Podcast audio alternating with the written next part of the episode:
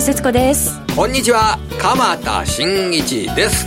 この時間は「ゴーゴージャングルマーケット」をお送りします。この番組は冒険心をくすぐるマーケットというジャングルにいるリスナーの皆さんへ投資という冒険をより素敵なものとするために毎週マーケットのプロの方をゲストにお招きしてお送りする番組です。はい今週の株価は、はい、月曜日マイナス火曜日は188円上げて、えーこれまた今年の高値圏にあるかなというようなそういうところだったんですけれども、はい、えー、水曜そして本日木曜日と2日合わせて日経平均が378円下げましたね、はい。えー、大体これは水曜日の終値失礼してあの火曜日の終値に対して、まあ、1.5%強の、えー、下落という形になりますけれども、はい、さて、えー、今年の高値をつけた株式市場が、えー、調整に入るのかどうか、水曜日、木曜日株価が下げたということで、えー、そのあたり非常に関心の高いところだと思います。はい、今日はもう本当に株式のプロフェッショナルをですね、お招きしてお話を伺うということで、えー、非常に私もワクワクしております。そうですね、今後の展開詳して詳しく伺いたいと思いますので、はい、皆さんどうぞ最後までお楽しみください。それでは早速進めてまいりましょう。この番組は投資家の位置をすべての人に投資コンテンツ e コマースを運営するゴゴちゃんの提供でお送りいたします。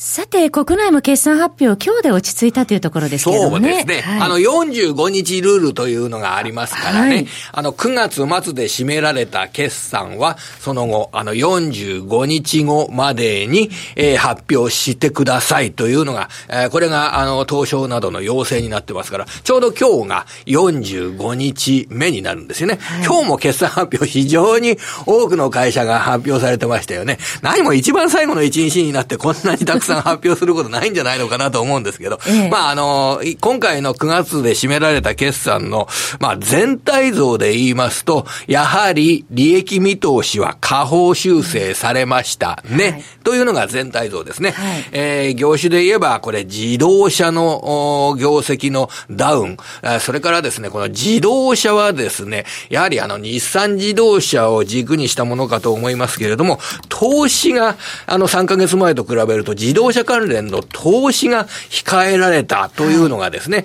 あの自動車関連のお仕事をされている業界関係者からよく聞かれる話でして、その自動車が中国、アメリカなどにおける販売が伸びなかったということを受けて、えー、不況感がやや強くなっているというのが特徴で、えー、全体の業績の見通しも、えー、最終利益で6%ぐらいの下方修正という状況になりました。はいで、えー、下方修正される中で株価というのは、あこのされ、下方修正の進行中に今年の高値を塗り替えるというような、そういう動きになったわけですね。はい、で、えー、今は、あその不況だから金融緩和をガンガン進めましょうという状況ではありません。不況だから金融緩和をガンガン進めようという、そういった金融相場が展開されるというような環境ではありません。なぜかといえば、これはアメリカの景気は非常に高い水準にあって、もう3回の連続利下げの後、えー、利下げは打ち止め、何もなければ利下げは打ち止め。ということを FRB では色濃く表しているので、金融緩和が株価を引っ張り上げるという環境ではありません。はい、では、なんで業績が、うん下方修正される進行中の中で株価が高値をつけていたのか、その理由は何なのか。はい、3、2、1、どうぞ。どうしてあげてるのか。これは、あの、よく市場関係者の説明によると、えー、来年度の業績が拡大するのではないか。5G のインフラ網の整備、そして来年はアップルの 5G 対応スマートフォンなどが出てくるので、えー、来年の企業収益が良くなるのではないか。ちょっと来期への期待感というものがね。まあ株価が言わしてると思うんですけどね、はい、トランプ大統領が選挙の年になる。トランプ大統領が選挙で勝ち抜くためには、来年の景気が上向きになってなければいけない。そういう形で米中の貿易問題にについても良い方向に進んで、これからは来年の11月のトランプ選挙を目指して、えー、減税策などが打ち出され、来年の2020年12月期のアメリカ企業の収益が拡大する、そういう状況の中で、えー、来年度の業績拡大が株価を引っ張るというような形が正当化されるのではないか。はい、というのが、もう株価の上昇が言わせた後公爵。になるかと思いますけれども、はい、あの、現状かと思います。今、鎌田さんがおっしゃったのは、その世界景気の観点ではすでになんか底入れ機運が強まってるかなと思うんですが、今朝発表された7、9月期の GDP は前期に比べて前率0.2%っていうこれはですね、えー、あのー超消費税の引き上げの前の段階で、駆け込み消費が起きているにもかかわらず、このぐらいの伸びにしかならなかったということで、比較的ネガティブに捉えるべきだと思います。はい、ただ、もう本音で言うとですね、えー、あんまり世界の投資家っていうのは日本の GDP の状況について、あまり関心がありません。はい、あの、お年寄りのレートがこんなに増えた日本が世界の景気を引っ張るぐらい消費の力があるとは誰も思ってないと思います。ますし、そう思って投資をやってる人は失敗すると思います。えー、何がやっぱりこれから重要になるか、来年度の業績拡大で何が重要になるかといえば、これはやはり、あの、14億の国民を抱える中国ですね。はい、中国の経済指標だと思います。はい、本日中国で経済指標が発表されて、えー、それで、えー、やはり、今日日経平均で結果的に178円安になってるっていうことは、中国の経済がなかなか上向かないということ、ここが要因になってるんでしょうね。そうですね。工業生産高、うん、そして小売売上高も予想下回ってましたもんね。うん、まあ、このように、えー、あまり中国、エンジン役となる中国や米国などが来年度も引っ張るというような状況にならないという形になると、はい、えー、今、株価が上がってきて、来年度の企業収益に対する期待値が盛り上がっていることに対する反省感、はい、このあたりも芽生えてもおかしくないような状況かなと思います。はいあの、一つデータを申し上げておきますと、えー、あの、中国の経済指標とか今日は発表されてるんですけど、はい、僕はね、どちらかというと、先週の土曜日発表された中国の、あの、CPI、はい、消費者物価指数、これがやはり注目点だと思います。あの、前年同月比で3.8%増加なんですけど、前月と比べるとも0.9%増加。はい、あの、これですね、食品の増上昇というのが非常に目立ってるんですね。はい、で、1年前と比べて3.8%消費者物価指数が上昇なんですけど、非食品は0.9%しか上昇してない。えー、食品が15.5%も上昇している。これ、あの、トンコレラの影響という形で、はい、えー、これ、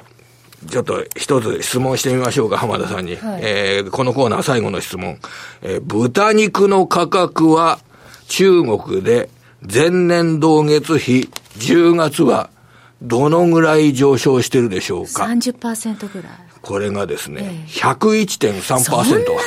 ?101.3% って2倍ですよ、え豚肉が上がってるので、じゃあ豚肉以外を食おうという、食べようということで、牛肉も20%、羊の肉も16%増え、上がってる。これで、ね、肉買う値段がこれ増えると、他に使うものが結構苦しくなりますよね。ね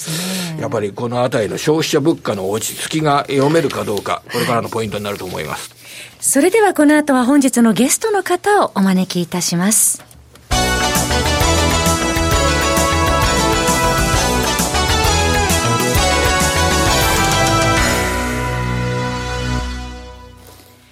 本日のゲストは株式市場のスペシャリスト、荒野博さんです。荒野さん、こんにちは。こんにちは。こんにちは。よろしくお願いいたします。こちらこそ。さて、昨晩はニューヨークダウは史上最高値更新しておりましたけれども、日経平均株価、今週は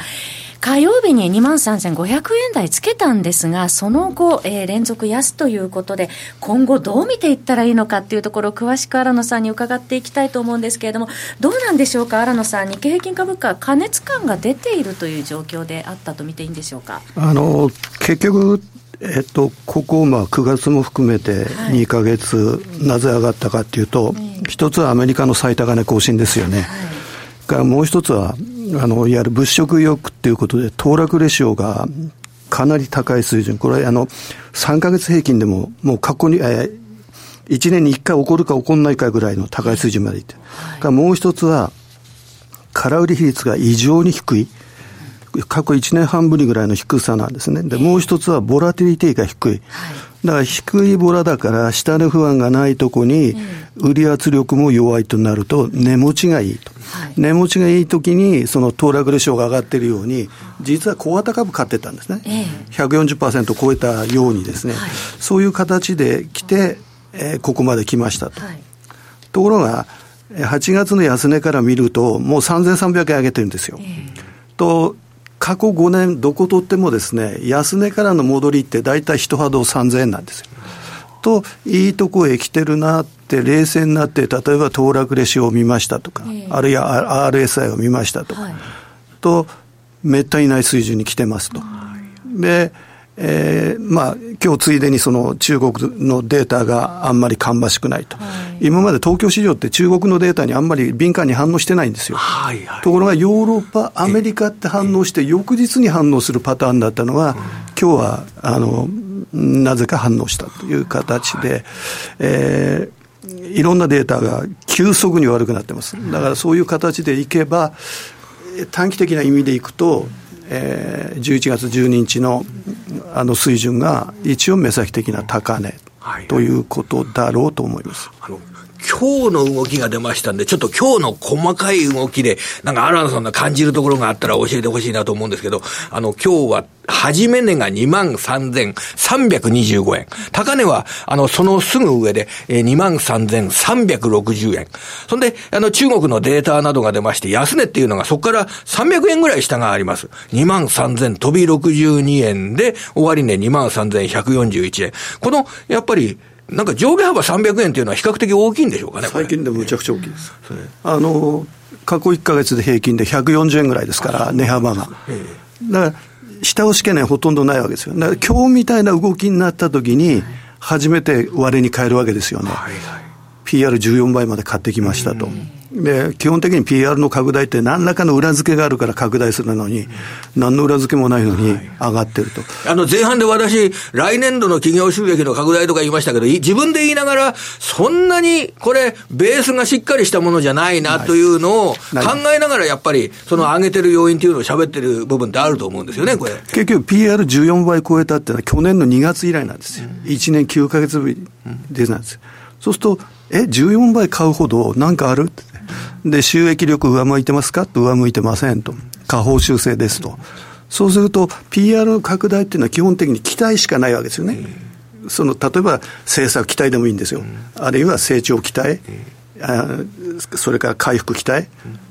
ところが、後公爵でみんな言ってるだけで。来年度の企業収益の拡大というのは、その 5G などは、やっぱりそれ、重要な要素なのかもしれませんけれども、うん、現状でそんなに確固たる期待値っていうのが盛り上がってるわけじゃないでしょうからね、これ。結局、あの、こじつけちゃってるわけですよね。だからその PR14 倍になったっていうのは、それを明確に説明できる人いないわけですよ。えー、と、怪しいと。いう形もなるわけですね。で、今の相場ってずっと高値圏維持してきたから、実は安心してられたわけです。で、僕は20日平均で出すんですけど、その20日平均に対する乖離率がプラス2%台ずっと維持してきたんです。先週まではプラス3%です。と、そのプラス3%を今週月曜日下回って、昨日プラス2%を下回って、今日プラス1%下回って、と、20日平均が明日になればもう2万3000円なんですよ。ということは、終値下回っていく、それから5日と20日のデッドクロスは来週は起こるという形になると、基本的には、なんだろう、調整、ずっと高値を追ってきたわけだから、いわゆる調整相場、入り的な要素を今、示していると。それは加熱指標もあるし、そこが今、剥げてきたということが非常に大きい。こういう時には、その、騰落レシオ120%超えというようなことや、あの、RSI などの、RSI っていうのは、あの、数字で言うと、これ50が、あの、均衡の数字でしたよね。それで、今の段階だと、結構上の方にあるわけです、これ。結局 RSI ってのは、えっと、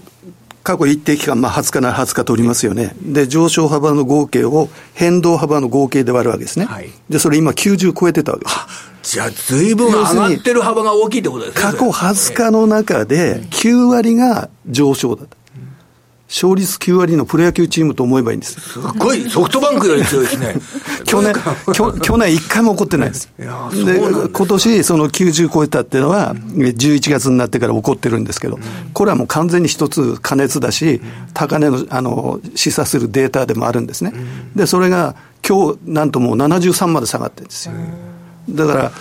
その90って異常値から、その異常値が今、剥落していくというパターンですから、それは調整局面入りなんですね。でこれこういうことはあの誰もいないんですが、僕はその、えー、株価って1か月サイクルと3か月サイクルで動くものだと思ってるんで、20日の騰落レシオと同様に60日の騰落レシオもあの算出してるんですね。はい、と今日それが逆転したんですよ。逆転したっていうのは20日の方が下。だから長めの方が上にあるっていうことは調整入りなんです。今年で言えば7月末から9月の初めまでそうだったんです。で、9月の上旬から昨日までは、えー、当然20日がはるかに上だった。とにかくこれ逆転したってことは、シグナル的には調整入りのシグナルなんですね。そうすると、新野さん、11月12日につけた日経平均の高値2万3545円70銭がしばらく当面の高値って見ていいですか？そう思います。取引時間中で言うと、えっ、ー、と、どっち見た方がいいんですか？取引時間中で言うと11月8日の方が591円ということで、ちょっと高いんですけど、50円ぐらい。まあ、そのあたりというような感じで。長期的な視点で見るんだったら、終値の方がいい、ね、終値ですか？終値だと、じゃあ、浜田さんの今挙げていただいた、おとといの終値。2万3520円。そこになるわけですかね。ねそれで、今、その鎌田さんおっしゃった先週の金曜日っていうのは、S q の日だったじゃないですか。はい、で、S q 値が2万3637円なんですよ。で、その日の高値はさっきおっしゃった2万3591円なんですね。はい。いわゆるその幻の S q なんです。ついてないんですね、株式市場の取引時間中には。で、幻の S q っていうのは実は珍しくなくて、この5か月で4回起こってるんですよ。そうなんですか。で、その後の、えっ、と、収集の方法、だからすぐ S q 値を上回るときと、時間かかるときと、S q 値を抜いてから相場に勢いがつくときと、S q 値が目標値になっちゃって、そこで止まっちゃうときと、バラバラなんです。で、今回の場合は、おそらく短期的に調整に入ったと思ってるんで、2万3637円はなかなか抜けない。はい。で、今度は終値が20日平均を下回って、マイナスどこで止まるか、マイナス2なのか、マイナス3なのか、だそっちの問題ですよね。そうすると、これから例えば1か月か来、来月の S q まで考えたら、はい、一応高値目標は2万3637円の11月の S q 値で、はい、下は当然2万3000円下回った2万2000円台のどっかという流れだと。あの、現実的な対応として、その、騰落レシオなり RSI なり、そういった指標の過熱感に、を受けて、まあ、利益確定売りを出すっていう方は、まあ、いらっしゃったとして、で、じゃあ、次に、これがスピード調整なのか、それとも調整が、あの、結構長い時間経つの、かかるのか、というようなことって、それが分かると、すごく次の行動がやりやすいですよね、これは。さっき言ったように、安値から3000 3200円上げてきたわけですよね。はい、で、この上げ幅って想定外ですよね。その 2か月前は。少なくとも私にとっては想定外でした。はい、そうすると、想定外の上げをした後の調整っていうのは、意外と大きくなる。ですから、あの例えば年間高値取った各過去過去5年ぐらいの各都市の年間高値からの最初の下げっていうのは、意外と大きくなってるんですよ。去年の1月の下げもそうだし、10月の下げもそうですけど、そういう形でいけば、1000円幅は覚悟しておくイメージですかね、そうすると、2万2500円も割り込むかどうかっていう流れじゃないでしょうかね。なるほどあとあの先ほど新野さん、空売り比率、まあ、足元40%台で推移していたっていう話でしたけども、うん、今日の時点でも空売り比率42.8までまた上がってまいりました。あの5日平均で計算して、えー、まあ、日々だとブレが大きいんで、5日平均でえー、計算して、42%を下回ってる期間中に必ず高値つけるんですよ。えー、で、今、えっ、ー、と、実は10月の18日から下回り始めて、はい、で、えー、これは今日今日も多分あの下ですから、今日まで、まあえー、合わせれば約1か月続いてるんですね。はい、でこの20日間の空売り比率の平均がなんと40.9%なんですよ。だから株下がりようがない。これ低いってことなんですね。低いってことです。40.9%。あの、例えば、今年の1月から、えっと、10月までの平均って44%台半ばですから、そうすると40.9っていうのは4ポイント下がってるわけですよね、平均で、1か月の平均で。と、い、うことは、2兆円の売買代金だとして、4%っていうのは800億じゃないですか、要するに800億の売り物が毎日消えちゃってる。だからその東京市場っていうのは去年のあの夏場以降、まあ、10月高値以降でもいいですけど、もう売りで儲ける市場だったんですよ、うん、そうすると、その売りで盛んに回転してた人たちが、どっか行っちゃった？積極的な売り手がもういなくなっちゃってるそういうことですね、だから、だから要するに値持ちがいい、うん、で片方で海外勢が5週連続買い越してるわけですよ。だから積極的な意味で株を上げてるのはそれで、消極的な意味っていうか、ディフェンシブな意味でいけば、売る人がいない。だから、受給で片付けるの嫌ですけど、えー、ここ2か月ってもう需給関係がむちゃくちゃいい。需給がやはり株価が大きく上がった、本当の要因だというような、それはだから、数字では、その物色意欲の騰落レシオとか、あるいは投資主体別で言えば、海外勢の連続買い越しとか出てきてるわけですよね。で、こちら側では空売り比率が異常に低い、ボラが異常に低い。そういうことで、底割れ懸念がほとんどない、えー、底割れ懸念がないとこへ、銘柄を幅広く買って、海外勢が買ってるわけですから。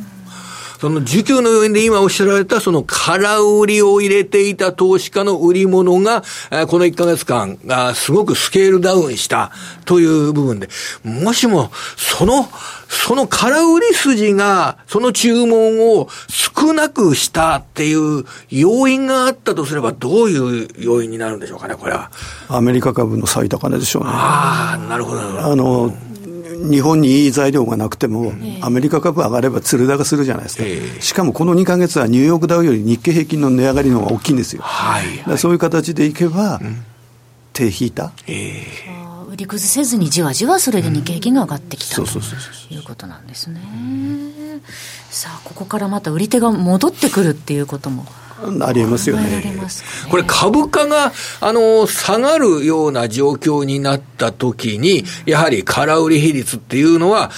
あの、今まで空売りしてた実績があるわけですよね。それで、あの、私もですね、去年の10月の株価が上がった時とか、あと1、2月の株価の時に、あの、空売り比率が結構低くなった時があったなっていうことで見ると、あその後下がったところで、一時的に空売り比率が、あの、当時で46%、30%台だったのが46%になったり、50%を記録したりとか、そういうのが下がった時には、あの、出てきていたのっていうのをちょっと調べてたんですけれども、やっぱりこれから株が下がると、以前のような空売り比率になるということはあり得るんでしょうかね、これはね。結局ですね、今年の4月も、今回も、高値つけたの海外投資家じゃないですか。はい、で、そこから売っていくのも海外投資家なんですよ。そうすると、どっかで転換点が来る。あの、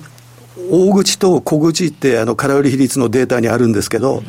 こっちの大口のその85%って、空売りの85%占めてるんですが、この人たちがおとなしくしてる。だこっちのデータが膨らみ始めたら、それは要注意ですいわゆる価格規制なしっていう、機関投資家のあの空売り、これが、あの、高くなってきて、価格規制ありです。価格規制、ごめんなさい、ごめんなさい。あの、価格規制なしは個人の信用取引とか、そういうの方ですね。はい、あの、価格規制ありという機関投資家の空売りのボリュームが増えてくるかどうかっていうのをチェックする、まあ、機関投資家より外人ですから。外国人投資家、ね、要するに、今なんで空売りがこんなに低いかって、片方で海外勢買ってるわけですから、現物。ここ5週間で1兆円ぐらい買ってるわけですから、だから、売りは当然抑えてるわけですよ。で、こっちが止まった時に、多分急増する。はい。だからそれは海外勢の買い越しが止まった時と同じタイミングですから、まあ、今週までは間違いなく、先週までは間違いなく大幅に買い越してるわけですけど、今週どうなったか、だからこの2日間ぐらいで、果たしてその海外勢がどうなったか。そうすると、先ほど浜田さんに伝えていただいた、今日の空売り比率っていうのが、これは42.8っていうのは、何のあの、ただ、最近だと少し増えてません ?42.8 37とかになってたじゃないですか、そうそうで過去1か月の平均が40.9だから、えー、要するに2ポイントぐらい上がってるってですね。えー、じゃあ、今日あたりの株価下げてるところだと、まあ、これから先、日本株が、あの、空売り比率が上昇して下がるような場面が来るので、その先弁をつけて、空売りポジションを取っとこうというような、そういう動きっていうのは、今日出た可能性がありますね。です。から、明日以降も、空売り比率と毎日発表になるわけですから、うん、空売りが低い間は、海外勢が買ってると思えば、株値持ちいいわけですよ。ところが空売り比率が例えば45とか、その連日超えてくるようになれば、もう逆ですから、そしたらもう値持ちむちゃくちゃ悪くなる。あのそれ、やっぱりこのデータというのは、毎日これ明らかになるデータですから、毎日の動きを見る上で、東証発表の空売り比率のデータ、これ、ぜひチェックしていきたいですね。おっしゃる通りです。あとと、今、騰落レシオが重要ですね。騰落レシオですね。はいはい、あの、騰落レシオっていうのは、あの、これ、下がった銘柄の数が多くなると、下の方に、はい、動くというような、そういう指標で上がってる銘柄が多いと、パーセンテージが上がっていくという指標ですよね。はいそれでは、まあ、当面、あの、2万3637円、まあ、今月の幻の上に離れた幻の S q 値を意識した動きになるというような展開ということですね。はい。さて、さっきあの、鎌田さんから45日ルールのお話ありましたけれども、はい、あのー2019年末のが決算とのファンドの解約期限がまあ今日ということで、そうすると、まあ今日明日ぐらいは換金売りが出やすいタイミングでもあ45日ルールっていうのは、僕が言ったのは9月で締めた決算が、あはい、あの、45日後までに発表しなさいよっていうルールなんですが、例えば、その逆の方の12月末にヘッジファンドの決算などがあるとすると、はい、その前の45日前ぐらいまでに、それを解約するんだったら、その物値を伝えなければいけないというふうには言われてますよね。えー、ただそれは、あの、各社の個別の契約の問題ですから、す、べ、てがすべて何日前に言ってくれとか、そういうことではないかと思いますけれどもね。これはもう個別のお客さんとお客さんの契約の話という形になりますんで、うちはもう10日前に言ってくれれば現金を用意しますよっていうことを売りにしているようなファンドだって、あの、世の中には、あの、ないとは限らないかと思います。はいなるほど。換金売りが出やすいタイミングなのかなと思いまして、伺ってまいりました。まあ、荒野さんに重要なポイントを伺ってまいりましたけどもね。このね、あの、毎日その空売り比率をチェックするということ、そして騰落レシオ、この下げる銘柄の数が、あどのぐらい増えていくかというようなことで、あの、加熱感が冷やされるかどうかというのを見るということ、えー、これ毎日実行していきたいなと思っております。さて、FX オンからお知らせです。荒野さんの荒野博のテクニカルルームからメルマガですが、FX オンから好評配信中です。40数年の市場分析の経験生かされまして、流れ、変化、本日解説いただきました、まあ、転換点、的確に捉えて、投資家の皆さんの指針となるよう日々配信されています。価格は月額4500円です。荒野博のテクニカルルームからでトレード成果をどんどん上げてまいりましょう。詳しくは番組ホームページ右にあります、午後ちゃんトレードサロンのバナーをクリックしてください。本日のゲストはマーケットアナリストの荒野博さんでした。荒野さんどうもありがとうございました。こちらこそありがとうございました。非常に得した気分になりましたね。ねあの、早く明日以降の株式市場、えー、訪れないか、ワクワクするような、そんなあの気持ちになっております。期待してます。の寄り付き眺めたいと思いますが、鎌田さん、今週もどうもありがとうございました。したそれでは皆様、また来週。この番組は投資家の位置を全ての人に投資コンテンツ e コマースを運営するゴブちゃんの提供でお送りいたしました。